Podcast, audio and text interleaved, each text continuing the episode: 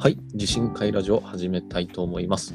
このラジオは大学時代に、えー自然に親しむ会という登山サークルで出会い、今は関東圏で働く30代4人で構成されております。えー司会の GD です。はい、友内です。はい、五十嵐です。はい、北村です。はい、今日もこの4人であのお届けしてまいりたいと思います。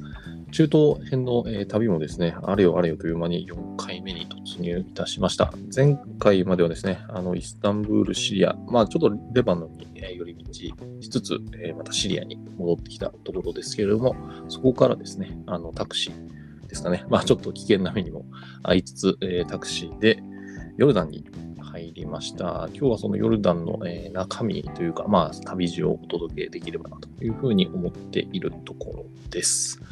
じゃあ、友内さん、ヨルダンに入って、まずどういった感じでしたかね？はい。えっ、と、ヨルダンの首都アンマンに、まあ、シリアからタクシーっていうか、まあ、チャーター機みたいな4人乗れるもので移動してきて、まあ、着きました。で、うんえっ、と、アンマンは、まあ結構大きい町で、共有してる画面には写真少し載っけていて、また後で、あの、ツイッターにも載せると思うんですけど、まあ、古い町なんですけど、まあ、結構大きい町です。で、首都ですよね、これ。首都ですね。ああ、首都ですね。はい、はい。でヨルダン自体が、まあ、シリアよりはやや裕福、まあ、裕福って言ってもそんなに裕福じゃないと思うんですけど、まあ、ちょっと雰囲気も、まあ、人も結構、えーまあ、賑わってるような感じのうん。ところで、えっ、と、あとは、あの、ヨルダンは、シリアとレバノンと比べると、まあ、イスラエルと仲良かったり、まあ、割とその温厚な感じで、うん。えーな確かサウジアラビアとかと関係性が結構近いというか、うんまあ、経路としてはそのアラブの主要国にまあ近い、多分ちょっと部族とかもちゃんと調べなきゃわかんないんだけど、違うと思い、違うのかもしれないです。うんで、まあ、アンマン自体は、まあ、結構でかい町で、まあ、見て回るのも楽しいんですけど、まあ、特段すごい、まあ、博物館とかあったり、遺跡があるぐらいで目立った何かがあるわけじゃなくて、で、ヨルダン自体の見どころっていうのは、あの、インディ・ジョーンズで有名なペトラ遺跡っていうのがあるんですよ。南ああそ、そここれはママの。後に行ったんですけど、それと名前だけね、はい、聞いたことありました。そうそう。あと、視界っていうのうんが都市、あの、あれ、ヨルダンとイスラエル両方から行けるんですけど、それと、あと、なんかワディーム、なんだっけ、砂漠で、えーっと、ジープに乗って、まあ、バーって走るみたいなツアー、だいたい3つぐらいの観光があるんですけど、うん。まあ、私はそのペトラ遺跡と視界に行きました。あとはヨルダン、アンマンの、まあ、街の散策。で、一つまあ視界の話からしようと思うんですけど、まあ、視界ってイスラエルとヨルダン両方から行けるんですけど、まあ、ちょっとイスラエルに行くと、ちょっといろいろめんどくさいんですよ。あのイスラエルのスタンプをされちゃうと、まあ、エジプトとかも入れなくなっちゃうんで、イスラエルに入るのは、えーまあ、やめようってその時は思っていて、一応あれで、すか、イスラエルにスタンプがあるとダメってことですよね。あ、そうですね。あの、あ、わかりにくいですね。あのパスポート、まあ、入国するとパスポートにスタンプって押されると思うんですはい、けど、はい。まあ、つまりイスラエルに入国したことある人を受け入れませんっていうアラブの国が結構あるんですよね。うん。イスラエルのスタンプを押されちゃうと、そのパスポートを更新して、まあ、10 5年、10年の期限が来て更新するまで、うん。アラブ諸国に行けなくなるっていう、あ、一回、一回でも押されるとなんですか？もうダメです。あの、い、い、一つの旅路の中で、あとかじゃなくて、過去のものを振り返られるんですね。パスポートのことを更新するしかないです。ト。へえ。そんな感じなんですね？むしろパスポートの更新してスタンプさえなくなれば別にいいんだったら結構ざるですね。まあ、逆に言うと、それしか追うところがないってことそう。それしかないよね。紙に押してるだけだしね。うんイランイランも多分そういう感じだよね。イランを、あ、イスラエルのスタンプがあるとってことですか、うん多分そうですね。まあ、幸いそんなことはなかったんで、何も考えず行けましたけど。まあ、この辺特有なんですよね。このイスラエル近くにいるから、あうん特有っていうか、まあ、行こうと思えば行けるけど、気をつけないと行ったら、エジプトに行けなくなって、割とその、エジプト経由で帰る人とか日本にいるから、ああ 帰るねみたいなあトラップあ。に。え、それ逆に言うと、イスラエル、なんかイスラエルトラップみたいな感じなような気がするんですけど、それ、うん。イスラエルに仮に入ったとしたら、なんかもう他に方法はないってことですか？あのまあ、なんかブラックな、ブラックっていうか、グレーな話だし、今もそういうのがあるのかわからないんですけど、まあ、当時言われていたのは、まあ、入国するときに、なんかスタンプ別の紙に押してってめっちゃ頼めば、ただの紙に押してくれて、それで入国できるっていう。ああ、なるほまあ、ど。ただそれは、結構そのやってくれるかやってくれないかは係員によって違って、あまあー押されちゃうリスクも結構あるから、エジプトとかに行く人は、イスラエル行かない方が無難ですっていうふうにまあ言われてました。ヨルダンの日本人宿みたいなところには。ううん。ーん。視界に行って、その視界の左側はもうイスラエルだけども、そっちには渡らないようにしたっていうことですかね。ああ、まあそれはそうだし、まあまあちょっとビーチがもう場所が別だから、それは全然。その視界、あとで話し、まあ視界ってめっちゃ塩分濃度高いんですけど、まあ、そうですね、有名な。うん浮いてる、浮いてるやつですね。そ正直、もう数分しか疲れないですね。体も痛くて。うんピリピリピリそうなんですか。そんなにすごいんですね。これってリリゾート的なエリアなんですか？そのみんなプカプカなんか楽しそうに見てる光景が目に浮かびますけど。写真では見たことある。見た目はリゾートだね。あリゾートはリゾートリゾートっぽいんだけど、いわゆるみんながイメージしてる視界って多分イスラエル側なんですよ。へえ。ああそうなんですか結構しょぼいっす。えへーーリゾートっつってもなんかそうなんだ寂れたリゾートみたいな感じの。錆びれたリゾート。あ、そうなんですか。ええーー知らなかったあ。そうそう。で、ヨルダンのから視界に行く手段なんですけど、基本的にはもうツアーかタクシーで行くしかなくて、ううんん。まあ、さっきのシリアにしてもそうなんだけど、基本公共交通機関がまあ割と整ってないことが多くて、いろんな場所が。うんバスとかが、まあ、主要なところは通ってるけど、うん基本はまあタクシーチャーターしましょうみたいな感じで、うんまあ、そんな高くないんで、うん。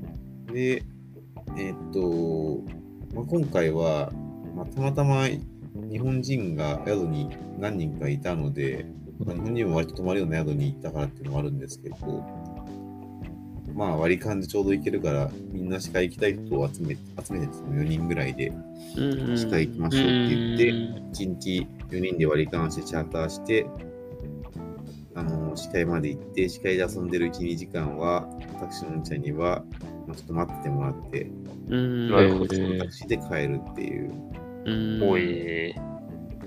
やり方を回していきましたね。まあいいですね。普通にちょっと今までそういう話、そういえば聞いてなかったですけど、普通に暑いんですよね。暑い中で海水浴するみたいな感じなんですかね。まあ暑いね。そうですよね。はい夜はでも割と冷えるし、すごいめちゃくちゃ暑いかっていうあと、うーん、まあ日本の夏みたいな蒸し暑さはないしか、カラッとした暑さみたいな感じで。はいはいはいはいはいはい。まあ、ただ上着が必要な感じではないっす。はいはいはいはいはいはい。なるほどなるほど。でちなみに、あれですか、これ、ここって、言語的には英語通じるんですか？うーん、まあ基本は通じないっすね。あ、そうなんですか？えーっと、や宿とかはもちろん通じるし、はい。うん。まあ観光地のはなんかなんとなく通じるけど、一般的なお店とかでは英語は通じないし、なんなら、何語かもよくわからんから、まあ、基本言語は通じないっすね。そうですよね、結構ね難しい。いや、今、日本人が数人で行ったっていうところで見たら、ああ、まあそうかと思いますけど、よく考えたら今までそんなに日本と日本人とつるんでた感じなかったなと思ったので、聞いてみましたけど、まあ確かにそんな感じなんですよね。うんまあ、確かにあんま話してないんだけど、割とシリア入ってからは、多分ロシリアからエジプトにかけては、大体日本人に割と合ってた気がしますね。合わない人もそうあるけど、やっぱいるんですねう。ん、なんかね、うん夜二人でシーシャス行ったりしてたね。ああ。いいですね。うん、割といいたけど、なるほど。結構コアな人が多くて、でしょうね。うん。あんま学生いないんだよね。あ、むしろあないんですかそうなんですね。へ学え。生やっぱあんま来ないんだろうね。だってもうせなんかし仕事辞めて世界一周してますとかそういう人ああが多本当にディープな人ですね。いから、まあそういった意味では面白かったですね。あそれは面白いですね。確かに。うん。東南アジアとか行ったら、ね、大学生ばっかりだもんね。うん。確かに。まあ近いしね。うん安いから。なんかね、あの、シリアの時も話したけど、宿が、そもそも外国人泊まる宿が一つの町に今4つ5つぐらいしかないんうらん。うん。まあ、必然的にそのどっかに日本、なんかその日本人いるならいるから、割と合う、なんか宿が一緒になる確率は高いんですよ。うん。はいはいはいはい。なんかそれによってトルコとかイスタンブールの時とか同じ宿に日本人いるとかってあんまなかったんだけど、うん。シリア入って以降、格段になんかあれまた宿に泊まったらいるな、日本人みたいな。むしろ会いやすいんですね。うんなるほど。司会がじゃあ、まあそういった日本人の人たちと、まあ、あ、そうっすね行っ。てきましたと。で、まあ、泥塗りたく。くって遊んだり、まあ、してましたね。ああ、はいはいはいはいはい。うん。ミネラルミネラル分たっぷりの泥ってことですかね、これなは。んか泥塗るといいらしくて、ですよね。あのー、泥をパックみたいなの売ってましたよ。で女性は買うらしいですよ。あーへえ。え、は肌きれいになりました？いや、もうね、どちらどちらかというと、もうブツブツができて、あの、よくないじゃないですか、もうそれそう、全然もう、あの、まあ、使わなきゃいいんだけど、使っちゃったから痛くて、うん。あいや、痛そめっちゃ浮くんですよ、ちなみにこれ写真載っけたんですあけど、まやっぱマジで、すごいなマジで浮くんですよ、ふかーってう。やっぱめっちゃ浮くんですね。え、これちなみに何パーセントぐらいなんでしたっけ？わかんない。結構高いですよね。ググってみますか？うん。浮くってのは多分相当高いもん、ね。相当高いですよね、これ密でもな度的に。なんでなん、なんでこんな塩分高いんだろうね。ああ、これ30%か。30%。やば、これはやばいな。殺人やん。普通は3%って書いてますよう海、海じゃないんですよね、そもそもこれ。湖じゃないの？うんこれ開かれてないから、あの単純に蒸発とあのののバランスの関係で蒸発量の方が多いんじゃないですかね。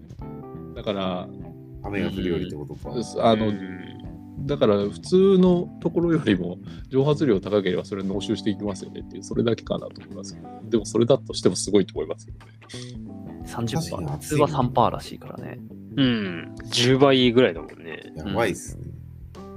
そのうち干からびんじゃない？干からびそうですよね、こういうところって。ね。まあでも、いや、しいや実は言うと、そんなに知らなかったですけど、地図見たらこれ湖なんだっていうのを 初めて認識したぐらいだったんで地図見ないとやっぱ知らないよね。知らないですね。名前は知ってても。まあね、確かに。まあなでも視界ってやっぱ、あの、今回のルートからしたらやっぱ行きたいなって言ってたとこ、思ってたところの一つだったかうら、ん、うんせっかくあの辺行くなら行きたいなっていうのはやっぱり、確かに。日本にいても名前知ってるスポットなんてそんなないですよね。うん、ない。確かに視界行ったって人あんまり聞いたことないですね。うん。ね。なんか光景は確かにわかるんですけど、うん。行ったって人あんまり聞かないですね。確かに。大体みんなしかもイスラエルから行くんだよね、行く人って。うん、ああ、そうなんですかへえ。スラエルって結構、なんだろう、リゾートとか仕事とかで行く人もいるし、ああ、まあ確かに。うんうん。ただまあ、その、シリア、ヨルダン、エジプあーレバノンの3カ国の中では、観光地らしい観光地ってこの死海とペトラ遺跡なんですよ。うんはいあと多分、正直日本にいるとき何も知らなくて、まあ行ってみたら観光地いろいろあるんだけど、うんうんう知らなかっん。まあ、トルコのね、ねッパドキアとかね、エジプうトのん。ピラミッドとかはもちろん有名だけど、うん。この3カ国だとやっぱり死海とペトラ遺跡なので、ペトラ遺跡はあれですか？アンマンにあるんですか？これ。ああ、で、そうそう。まあ、死海の話は、まあ、こんな感じで、まあ死海行ったり観光して、まあ、次、ペトラ遺跡がある町のに、まあ、移動したんですけど、ああ、まあ、まあ、要はペトラ遺跡って、ああアンマンじゃないんですよ。うん。南の方に行くってことですか？で、アンマンから南にある、えっ、とね、ワディ・ムーサっていう町があって、はいはいはい、ありますね。ありますね。地図見ながら見てるんですけど。ははいい。はい。そこまでバスで行って、ですね。バスで3時間らしいですね。今ちょっと、うん。はい、ガイドブックを。ペトラ遺跡の写真はどこになるんですか？多分。トラ遺跡写真ないかも。あ、ないないんですか？あ、なるほど。なるほどないというか、いや、あったのあるんだけど、あの、共にはしてない。あ、そうですか。うんまあ、ペトラ遺跡ね、ググれば多分わかるよな。あ、でもわかんない。インディ・ジョーンズの最後の聖戦とか、みたいなの見たことあるかね。いや残念ながらないっすね。タイトルだけ聞いてもちょっとパッと思い浮かばないですね。あね、たまたまなんか俺、親が割とそういうの好きだから見てて、多分自分は見たことあったから、ああ、あれね、みたいなあ感じであれ楽しいですね。見れたけど、そうじゃなかったら行ってもなんか、あでっけえ遺跡だなっつって終わるかもしれない。うん結構巨大な遺跡で、へえ。何なんだろうね、あれって。何の遺跡なんだろう。まあ、お城まあでも。そういう、うん。うん、かなり、ほんと広大な遺跡で、お城一つの遺跡とかじゃなくて、昔、その人が住んでたちょっとした町ってことなんですかね。ああ、もうそれに近いね。街に近いと思う。うんはいはい。もうね、一日で全部見てもらうの不可能なレベルの広さで。アンコールワットとかのに近いレベルですか？ああ、ー確かに。そうだね。うん、なんなら、うんアンコールワットは1個の建物がすごい感じだけど、うん。もっとなんなんだろう、まあ、石、岩の石を掘って作られてる感じなんですよね。うーん。そうですよね。で、それがすごい、その住んでる後とか王宮みたいなのが、まあ、かなりいっぱいあって、うーん。はで、端っこから端っこまで歩いて移動すると結構もう3時間とかかかるぐらい、はいはいはいうんはい。2時間ぐらいかかるぐらい広くて、広大で、本当にちゃんと見てもらいたい人はもう2日券とか3日券ーで見るぐらいの、ーうーん。あそうなんだ。なんかアンコールワットもなんか話飛んじゃうけど、なんか似たような感じじゃありませんでしたっけ？なんかちょっとした広がりがあって、ちゃんと見ようとすると1日2日かかるけど、あの有名なところだけしか行かなければまあまあ数時間みたいな。そうだね。まあでもあれはなんだろうなあ。れはちょっと違うかもしれないですね。街とかじゃないですもんね。建物がいくつかある感じじゃん。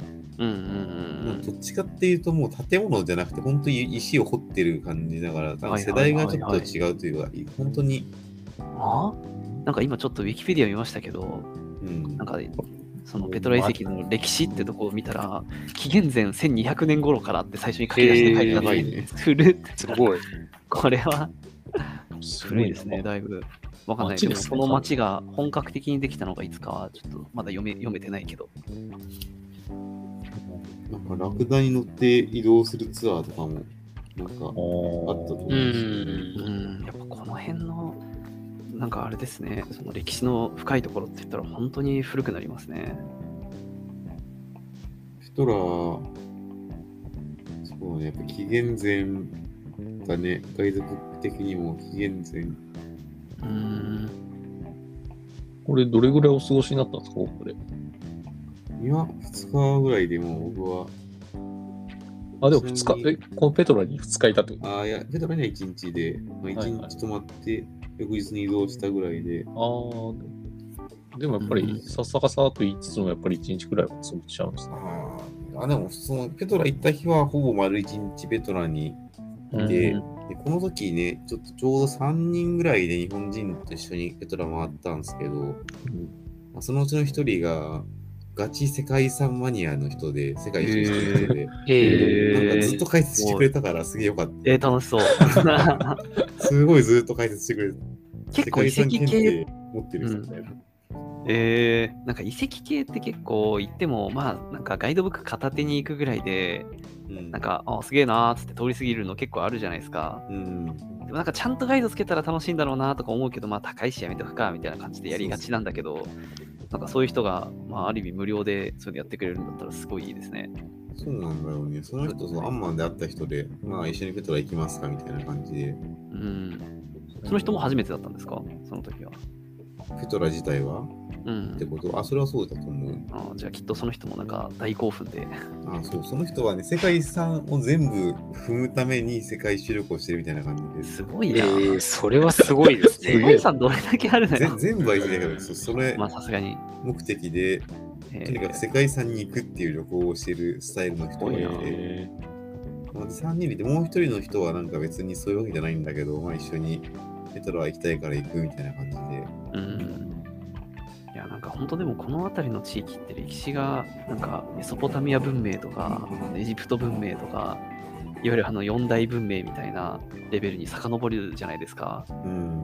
遺跡のなんかその歴史の深古さがなんかちょっと違いますよね、次元が。そうなんだよね。うんまあ、まあ、正直、全然当時はね、まあ、何も分かってなかったけど、うん。まあ、今、エルダンは全然行けるから、行ったら行ったら面白いんだと思うけどね。うん。そうですよね。結構大学の時はそんな歴史とかね、考えずに行っちゃう行っちゃうんだよね。とりあえずね、とりあえず行っとけみたいな感じで行っちゃうけど。まあ、あと入場料クソ高いんですよ、ペトラ遺跡って。うんこう、商売してるんですか？アホみたいに高いんです。宿が一泊500円とかの国で3000、4000円ぐらいかかるんですよ。おー。なんか、それもアンコールワットと似てる気もしますけどね。確かに。ビジネスなまあ、やっぱ、そう確ね。まあ、で、まあ、あの高いからさ、まあ、民度を、民度を疑うわけじゃないけど、外国人がね、入場口を、なんかこっそり裏口から遺跡に入って観光しようとする人とかいたりするらしくて、えーそれで捕まるとかで、いや、なんかしょうそんなにもねえな。捕まりたくねしょうもねえな。って。ねしょうもねまあ、確かに遺跡ってバカでかい広いから、別になんか、確かまあ、先バレなさそうですいけんじゃねえみたいな感じはあるんだけど、結構岩場で、あまあそんなに入れる場所ないというか、なんか、あとは結構、その日の何日分のやつですみたいな証証明書みたいなのをこう吊るしながら観光うすん。はい。るようには一応なって、あ、そういう、ちゃんとビジネスはしてるんですね。まあね、まあ、やっぱね、観光収入大事だからね。うん。いや、そうでしょうね。あ。うん。まあ、ペトラはまあ、そんな感じで、うん。まあ、でもあれですペトラ結構まあ観光観光した話が聞けたところですね。ね今までの人の 触れ合いの話はありますけど。はいそうだね、シリアとかもはや文化を楽しんでた感じで、観光地を、まあ、観光地として楽しんだかっていうと、観光地には行ってたけど、そういう楽しみ方じゃなかったかもしれないから、まあ、そうかもしれないですね。まあ、あの、ペトラ遺跡見終わって、まあそこからエジプトにまあ向かうんですけど、うん。はいその段階ではまた一人になっていて、うん。で、フェリーに行くための町に、あエジプト、ヨルダンエジプト国境間はなんかフェリーで2時間ぐらいで行けるところがあって、そこから行ったんですけいいど、なんかまずその、ヨルダンの国境の町、あー一番南の端っこの海の、海沿いの町まで行って、うんフェリー乗り場でチケットを買って、うんうん。でフェリーが来るまで待って、フェリーに乗るみたいな感じだったんですけど、うんはいはい。です。でまずは フェリー、いや、フェリー旅すげえ楽しみにしたんだけど、うん。まあ、うんなんか知らんけど腹壊したんですよね。最後、ヨルダンの人たちで。あるある。でもフェリー、ほんとフェリーの中、トイレから一歩も出れずに、あらー、えあきつかったっすね。あらまあ。それは原因は不明ですか？原因はもう忘れましたね。でも多分、なんか本当に何かも生物っぽいのを食ったんだろうね。まあ、あるあるですよね。ちょっとわかんないっす。海外海外あるある。海外だったら腹を壊す。大体壊すよね、どっかで。あ そうですよね。大体壊すよねっていうのは、まあ、大体普通壊さない、壊すよねっていうのは自分が悪いんだけど、まあ俺割ともうだんだん慣れてくると現地のも食いたくなってそういうの食っちゃうから壊すんだけど、分かっちゃいるんだけど。あれですか、じゃあ、ヨルダンは2日 ?3 日ぐらいですか？で、あ、ユーザン自体には何日したんだろうな、でもいつ4日、5日ぐらいはいた気がする。入って1日アンマンにいて、1日視界に行って、ではいはいでま。た移動したら1日終わって、1日ペトラ見て、その翌日に移動してからエジプト入行くみたいな感じ。うんじゃあ結構、あの、北から南に来ると、まあ、1週間弱ぐらいをかけて、そうっすね。ゆっくりと観光を楽しみながらみたいな感じだったんですかね。そうっすね。なるほど。ありがとうございます。そう、どうしますかね。エジプトがちょうど今、エジプトっていうよりか、エジプトに向かい始めてる、えーヨルダンを出発したっていうところですけど、一旦ここで切った方が区切りいいですかね。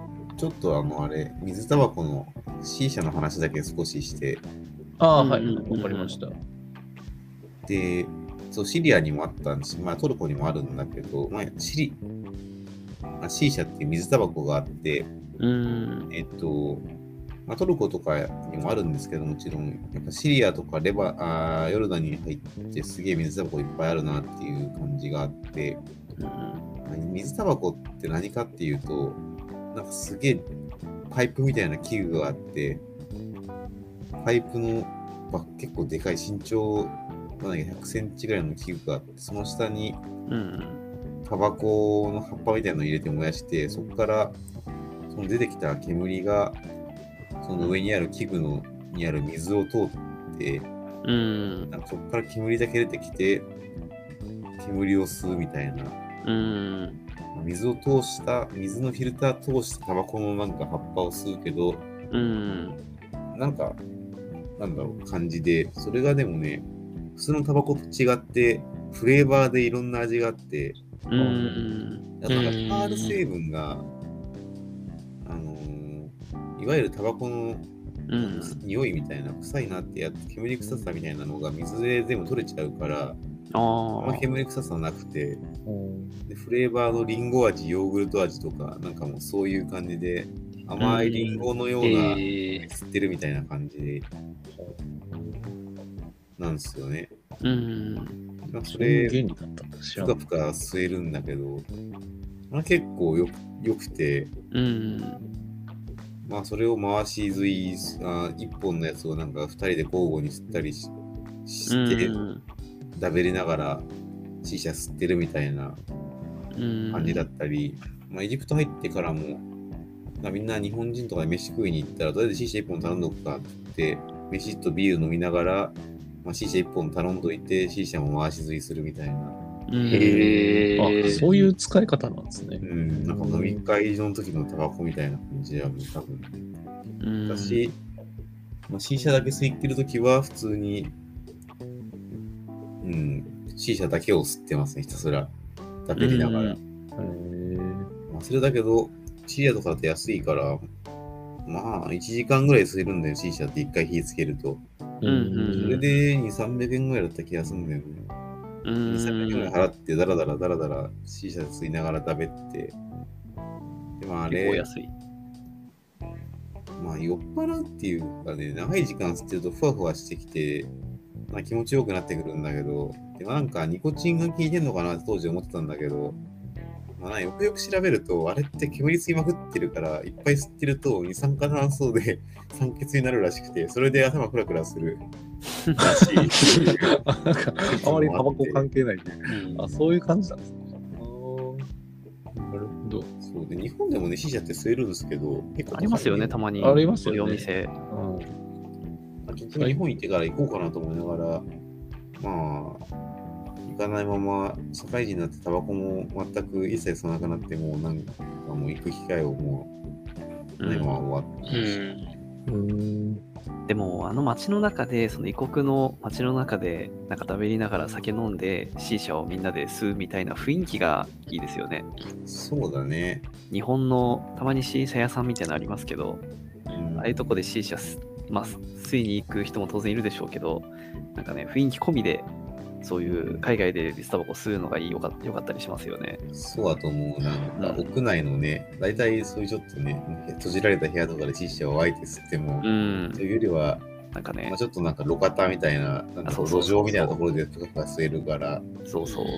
そっちがいいような気がする。僕もボルネオ島行った時、うんあのや、やりましたよ。あ、やった。はい、コタキナバルで C 社あって、なんかテラスみたいなとこで、うん。こうみんなで夕飯食いながら C 社回して吸いましたね。はいはいはい。なんかちょっと高かった気がしますけどね、もうちょっと、まうんあ観光地だったんで。うんうんうん酸欠になったかとかちょっと覚えてはいないけど、でも確かにね、雰囲気は良かった気がする。そうだよね。うん。まあね、4人とか5人で回して吸ってるとね、吸うペースそんな速くないからね。ああ、そうですね、確かにまあ。そんなに3件、そう、2人で、2人でこう回しちゃうと結構、うん、確かに。うんでもフィルターがね、まあ水がフィルターなんですよね、あれ。ああ、いや、全然知らなかったですもん、それ。うんなんかた多分ちょっとこれはそうだと思う。曖昧な知識なんですけど、うん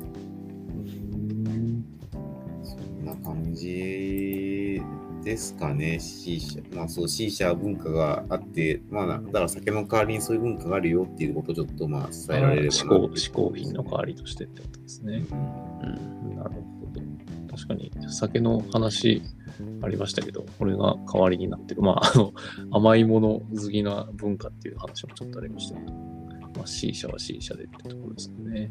うん。なるほど。そうすると、ヨルダンが終わりましたということで、来週、来週なわかんないですけど、次回がじゃあ最後じゃあエジプト最終回ですかね、5回目を迎えますけど、この中東の旅の、えーっと、まあ、一連の、えー旅路はエジプトに行って終了ということで、次回5回目になりますけれども、中東編を、えー楽しみにしていただければというふうに思います。まあ、えっ、と、締める前にですけど、前回のですね、ゲストの話は、まだ、えー来ていないので、えっ、と、ね。来ていないので、あの皆さんあの当ててほしいのかなというふうに思って、私たちもリストアップしているところでございますので、えー覚悟しておいてください、えーどこから視聴しているかも、視聴者履歴の解析で分かっています。はい、以上でございます。じゃあ、あの中東の4回目、これにて、えー終了したいと思います。今回も聞いていただいてありがとうございました。じゃあ今回はさよなら。また次回。ありがとうございました。